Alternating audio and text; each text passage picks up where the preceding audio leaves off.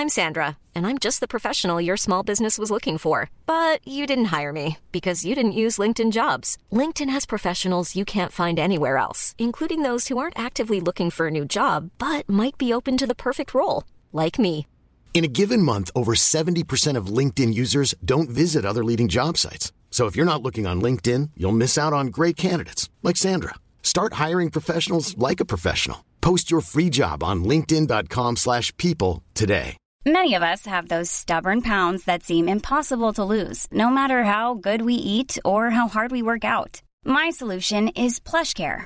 PlushCare is a leading telehealth provider with doctors who are there for you day and night to partner with you in your weight loss journey. They can prescribe FDA-approved weight loss medications like Wagovi and Zepbound for those who qualify. Plus, they accept most insurance plans. To get started, visit plushcare.com slash weight loss. That's plushcare.com slash weight loss. Bonjour, je suis Jeanne Boézek et vous écoutez Code Source, le podcast d'actualité du Parisien.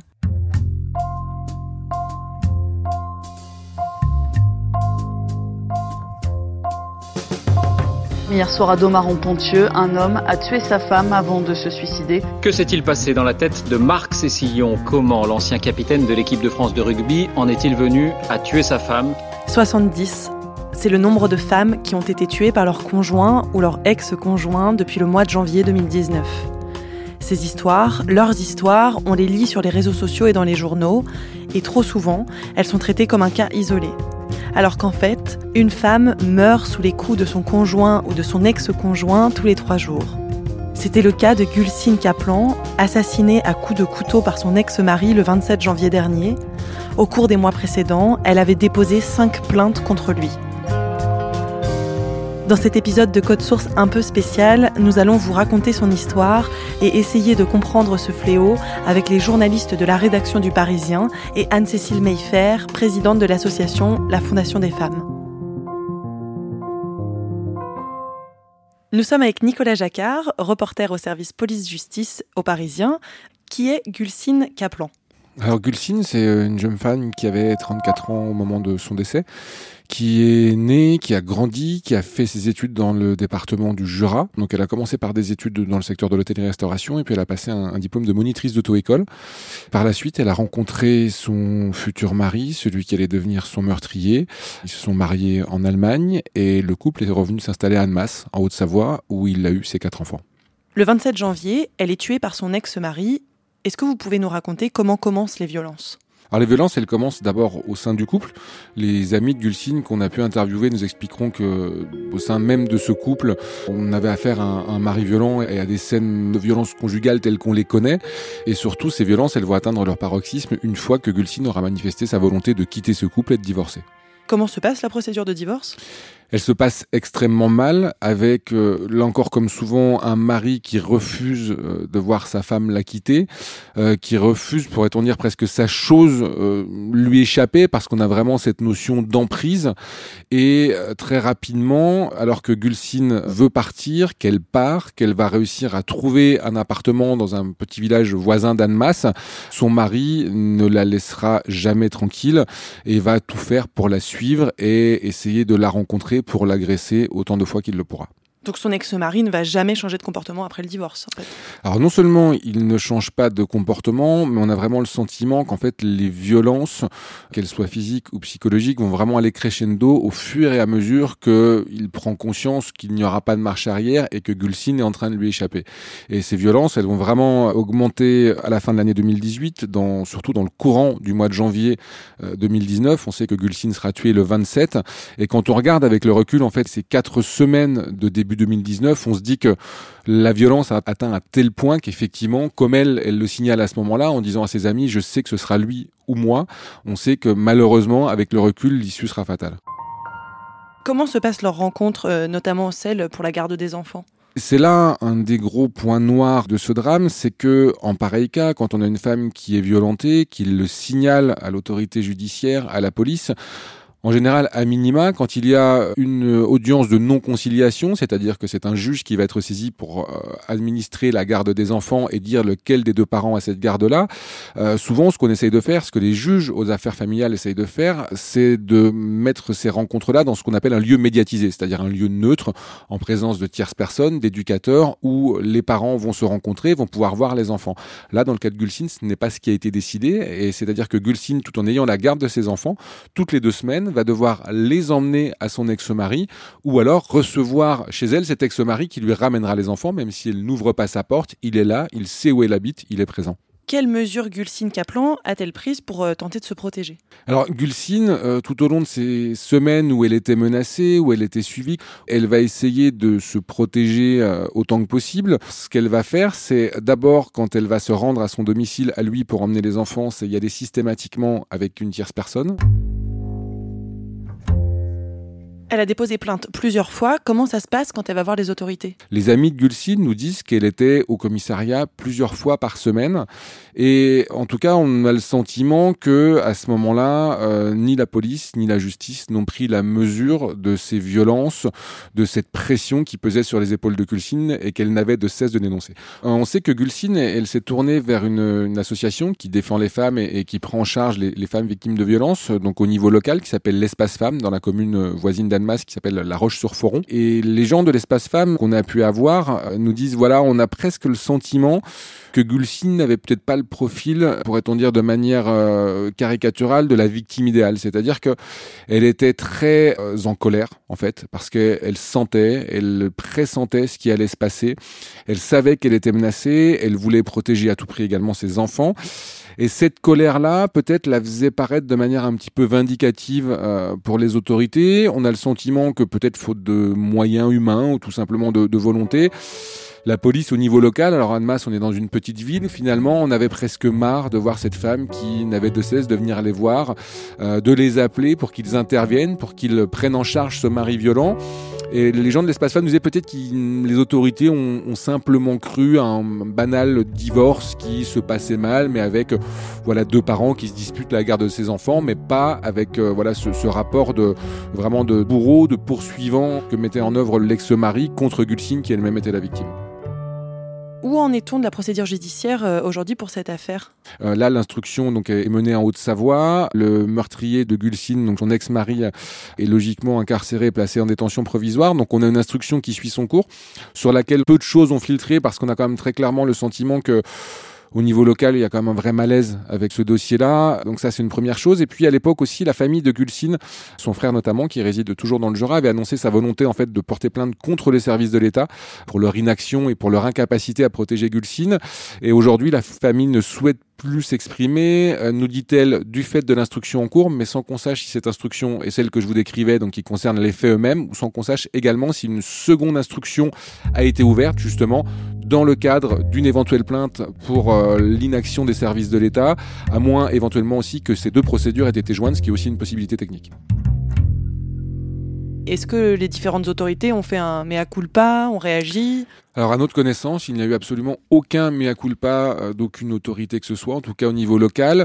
On nous dit toujours au niveau local que quand même il y a eu une forme d'avant et d'après le 27 janvier à Annemasse, que, et ça ce sont les gens de l'espace femmes qui le disent, que désormais quand une femme dépose plainte au niveau du parquet local, elles ont le sentiment que les choses sont mieux suivies, que les maris violents sont plus régulièrement poursuivis devant le tribunal correctionnel. On a envie de dire c'est quand même la moindre des choses quand on voit effectivement ce qui, ce qui s'est passé, ce drame terrible, cette chronique d'un drame annoncé qui, qui a touché Gulsine. Et on imagine qu'effectivement, l'affaire euh, de, de Gulsine puisse être une de celles qui fassent l'objet d'une enquête de l'inspection générale de la justice, même si on en a aujourd'hui absolument aucune certitude. Encore un drame de la séparation. À Metz, un gendarme a tué sa femme avant de se suicider. Une mère de famille battue à mort à Montpellier. Ce ne sont pas des cas isolés, ce ne sont pas des accidents. Mettons un terme à ces crimes machistes. Reconnaissons le féminicide. Nous sommes avec Nelly Terrier, chef de service aux informations générales aux Parisiens. La première question qu'on se pose, c'est qu'est-ce qu'un féminicide? Un féminicide, c'est le fait de tuer une femme pour la raison qu'elle est une femme. C'est un terme qui a été euh, mis au goût du jour, si on peut dire, par une sociologue américaine dans les années 70. Euh, Il est forgé sur le, mot de homicide, parricide, infanticide. Et donc, féminicide, c'est donc euh, l'alliance du terme cide qui vient du latin tuer et femme qu'on met avant. On parle encore trop régulièrement de crimes passionnels, de drames conjugaux. Pourquoi est-ce que ce ne sont pas les bons termes? Eh bien, parce que c'est une manière de minimiser les faits eux-mêmes. Le féminicide est entré dans le Robert euh, en 2015. Il figure sous le terme de meurtre sur conjoint, c'est-à-dire euh, un meurtre qui est commis par le conjoint, le concubin ou le partenaire de la victime. Mais le mot féminicide lui-même n'existe pas dans le code pénal, contrairement à certains pays euh, d'Amérique latine qui, eux, l'ont introduit. Quelles sont les causes récurrentes des féminicides? La cause numéro un, c'est euh, le passage à l'acte qui survient lors d'une dispute, mais dans le cadre d'un couple euh, dans lequel il y a déjà des violences euh, conjugales. La deuxième cause, c'est la séparation. La femme veut partir et l'homme s'y oppose, et il s'y oppose si bien qu'elle ne peut en effet plus partir du tout. Ensuite, il y a d'autres causes. La jalousie qui vient quand même en troisième position puis la maladie ou la vieillesse de la victime. Je, précise à ce sujet qu'il y a un certain nombre de féminicides qui sont commis dans le cadre de couples très âgés, c'est-à-dire au-delà de 70 ans ou de 80 ans. Ce n'est pas du tout une exception, c'est quelque chose qu'on voit régulièrement advenir. Ça, ce sont les causes qui sont répertoriées et qui sont connues. Quels sont les chiffres officiels? On sait que 130 femmes ont été tuées en 2017 par leur conjoint. Puis on peut noter aussi que 21 hommes ont été tués par leurs compagnes. Et il faut aussitôt préciser que dans les 21 femmes qui ont tué leurs compagnons, en fait, une large partie d'entre elles euh, étaient victimes de violences conjugales. Donc c'est une sorte de conséquence des violences conjugales. Et c'est ce qu'on a très bien vu d'ailleurs il y a quelques années avec l'affaire Jacqueline Sauvage, qui représente euh, tout à fait bien euh, ce phénomène. Il faut savoir aussi que sur ces 151 euh, crimes en tout, hein, donc on a compris 130 femmes tuées et 21 hommes tués, étaient suivis 59 fois par le suicide de l'auteur. C'est-à-dire qu'on est dans un cadre meurtrier qui est souvent suivi par le suicide de la personne qui est passée à l'acte. Il y a aussi un décompte effectué sur une page Facebook, féminicide par compagnon euh, ou ex. Il y a une différence entre ces chiffres officiels et ces chiffres-là. Est-ce que vous pouvez nous en parler? Ce qui est très intéressant dans ce collectif de recensement qu'on peut trouver sur euh, Facebook, c'est que là, on a des militantes qui recensent jour après jour les actes dont elles peuvent avoir connaissance. Elles font une veille extrêmement précise sur Internet, elles vérifient un maximum d'informations, etc. Alors, ce qui est intéressant dans le recensement qu'elles font, c'est que elles ont permis de rendre visible ce phénomène. Et leur travail permet aujourd'hui à tout le monde de s'y intéresser ça favorise la prise de conscience quand même euh, collective autour de ce phénomène. Quels sont les moyens mis en place par l'État? Il y a des lois, on va en parler, il y a des mesures qui sont prises, mais il suffit de demander aux professionnels, et ils disent tous que déjà il faudrait commencer par appliquer les lois et que certaines lois mériteraient d'être améliorées. Alors ce qui est intéressant, c'est que le 9 mai dernier, Nicole Belloubet, la garde des Sceaux, a envoyé une circulaire à tous les procureurs de France, circulaire relative à l'amélioration du traitement des violences conjugales et à la protection des victimes. Donc ça veut dire qu'il y a un début de conscience au ministère de la Justice que la loi n'est peut-être pas suffisamment appliquée. Je vois là le travail des associations qui ont dû euh, faire pression un peu sur le ministère de la Justice pour obtenir cette circulaire. Donc il y est rappelé qu'il faut améliorer l'accueil des victimes, qu'il fallait favoriser le dépôt de plainte, qu'il était mieux de commencer par une audience sur PV sans parler de la plainte. C'est-à-dire qu'on prend la déposition de la personne, de la femme qui vient on la laisse parler, on note ce qu'elle dit, et c'est seulement à l'issue de ce qu'elle a dit qu'on lui propose de porter plainte. Ce qui peut aussi favoriser les plaintes et qui peut mettre une victime à l'aise.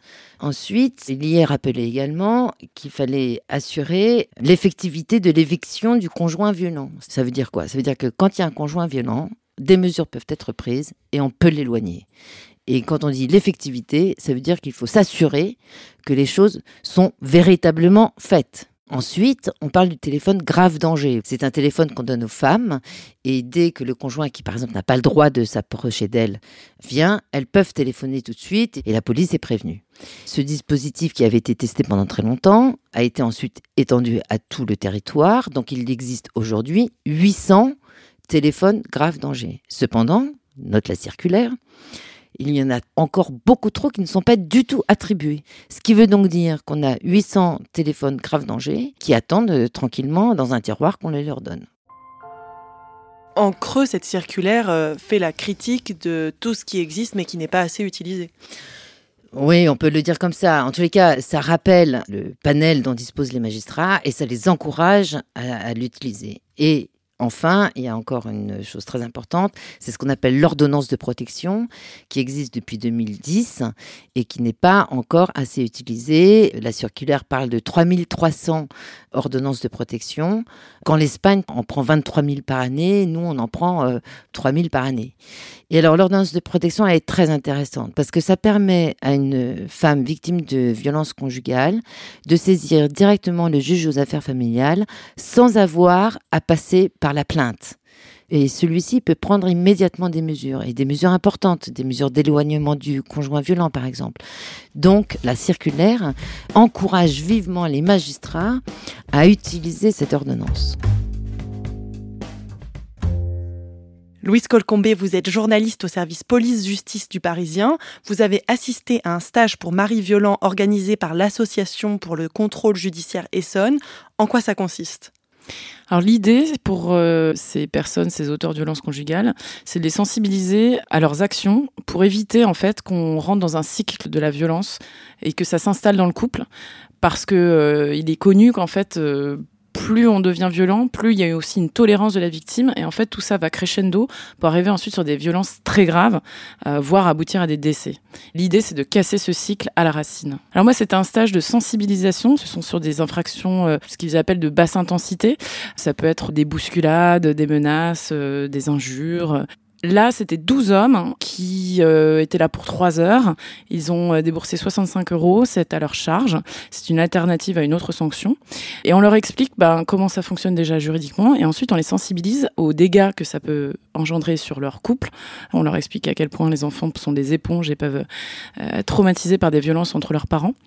On leur explique aussi que certaines choses ne sont pas acceptables, comment mieux gérer leurs émotions, leur colère, si vous êtes euh, dans une dispute, frapper c'est pas la solution, vous pouvez fuir.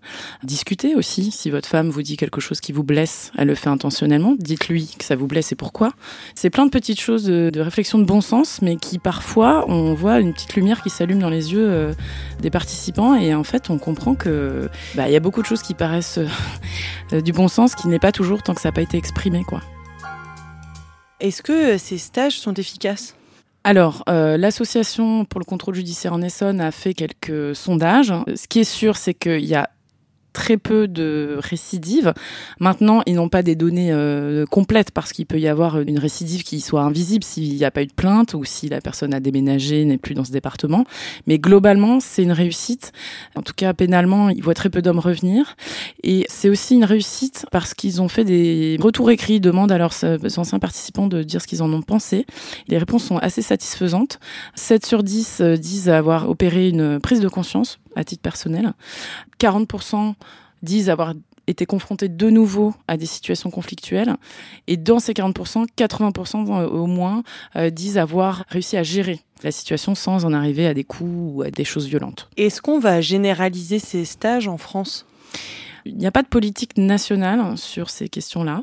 Ça relève de la volonté et de la politique pénale de chaque parquet. Donc c'est le procureur qui est à la manœuvre avec ce type d'association.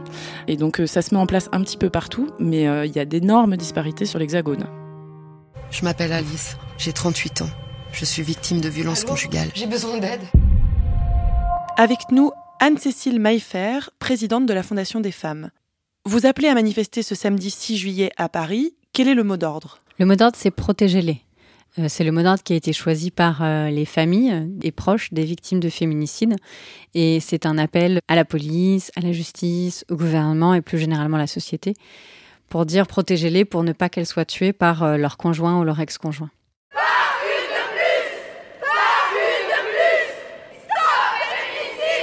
Comment expliquez-vous que les plaintes de femmes victimes de violences par leur conjoint ou ex-conjoint soient si souvent sous-estimées, voire euh, ignorées? Alors les femmes euh, victimes de violences conjugales, déjà ce qu'il faut savoir c'est que quand elles franchissent la porte du commissariat, elles font un effort immense. Dans de trop nombreux cas, leurs plaintes ne sont pas prises en compte, donc ça peut être soit revenez demain, madame, parce que ça n'est pas l'heure. Ça peut être aussi, on va pas prendre votre plainte euh, parce que c'est pas suffisamment grave, donc on va juste faire une main courante. Ou c'est la première fois, donc vous savez quand même une plainte, il peut aller en prison. Est-ce que vraiment vous voulez que le père de vos enfants aille en prison? C'est aussi parfois des politiques de chiffres dans les commissariats. Plus il y a de plaintes quelque part, plus on va donner l'impression que cet endroit est dangereux, et donc on encourage plutôt euh, avec la politique du chiffre les commissariats à pas forcément prendre toutes les plaintes pour montrer que d'année en année ils ont sécurisé la zone, alors qu'en fait ils ont juste pas pris euh, un certain nombre de plaintes. Est-ce que c'est aussi un problème de sexisme en fait? Oui, un problème de sexisme, exactement. C'est un manque de considération par la société par les policiers, mais qui sont enfin, des êtres humains, quoi, donc euh, qui vivent dans cette société-là, donc qui sont aussi imbibés de, ce sexisme, que euh, les violences faites aux femmes, euh, c'est pas si grave, que les femmes, parfois, elles se plaignent pour rien, qu'elles font toute une histoire, qu'il y en a qui sont des menteuses, qu'il y en a qui sont des tricheuses, que peut-être qu'elles font ça pour la procédure de divorce, peut-être qu'elles font ça pour garder les enfants. Donc, toutes ces idées reçues qu'on peut entendre couramment, en fait, ça va aussi aussi faire qu'on va s'aveugler et donc ça nous empêche d'agir et de réagir et ça nous empêche de les protéger. Si on fait pas ce qu'il faut maintenant, quand une femme vient porter plainte, elle est en danger de mort. Merci à Nicolas Jacquard, Nelly Terrier, Louise Colcombé et Anne-Cécile Mayfair. Cet épisode de Code Source a été conçu et préparé par Jules Lavie et Isabelle Field. Production Jeanne Boézek et Claudia Prolongeau. Réalisation et mixage Benoît Laure. Code Source est un podcast d'actualité quotidien. Vous pouvez retrouver tous nos épisodes sur le site du Parisien, mais aussi sur les plateformes habituelles de podcast. Si vous voulez échanger avec nous sur un épisode, c'est sur Twitter ou à codesource at leparisien.fr.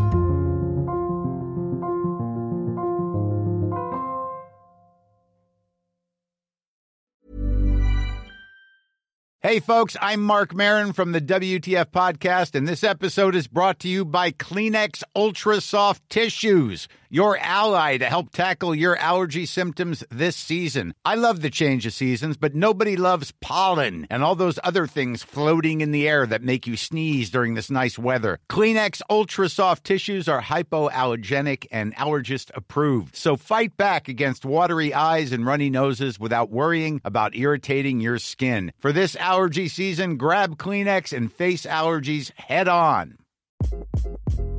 Hi. This is Craig Robinson from Ways to Win, and support for this podcast comes from Invesco QQQ, the official ETF of the NCAA. The future isn't scary. Not realizing its potential, however, could be. Just like on the recruiting trail, I've seen potential come in many forms as a coach. Learn more at Invesco.com slash QQQ. Let's rethink possibility. Invesco Distributors, Inc.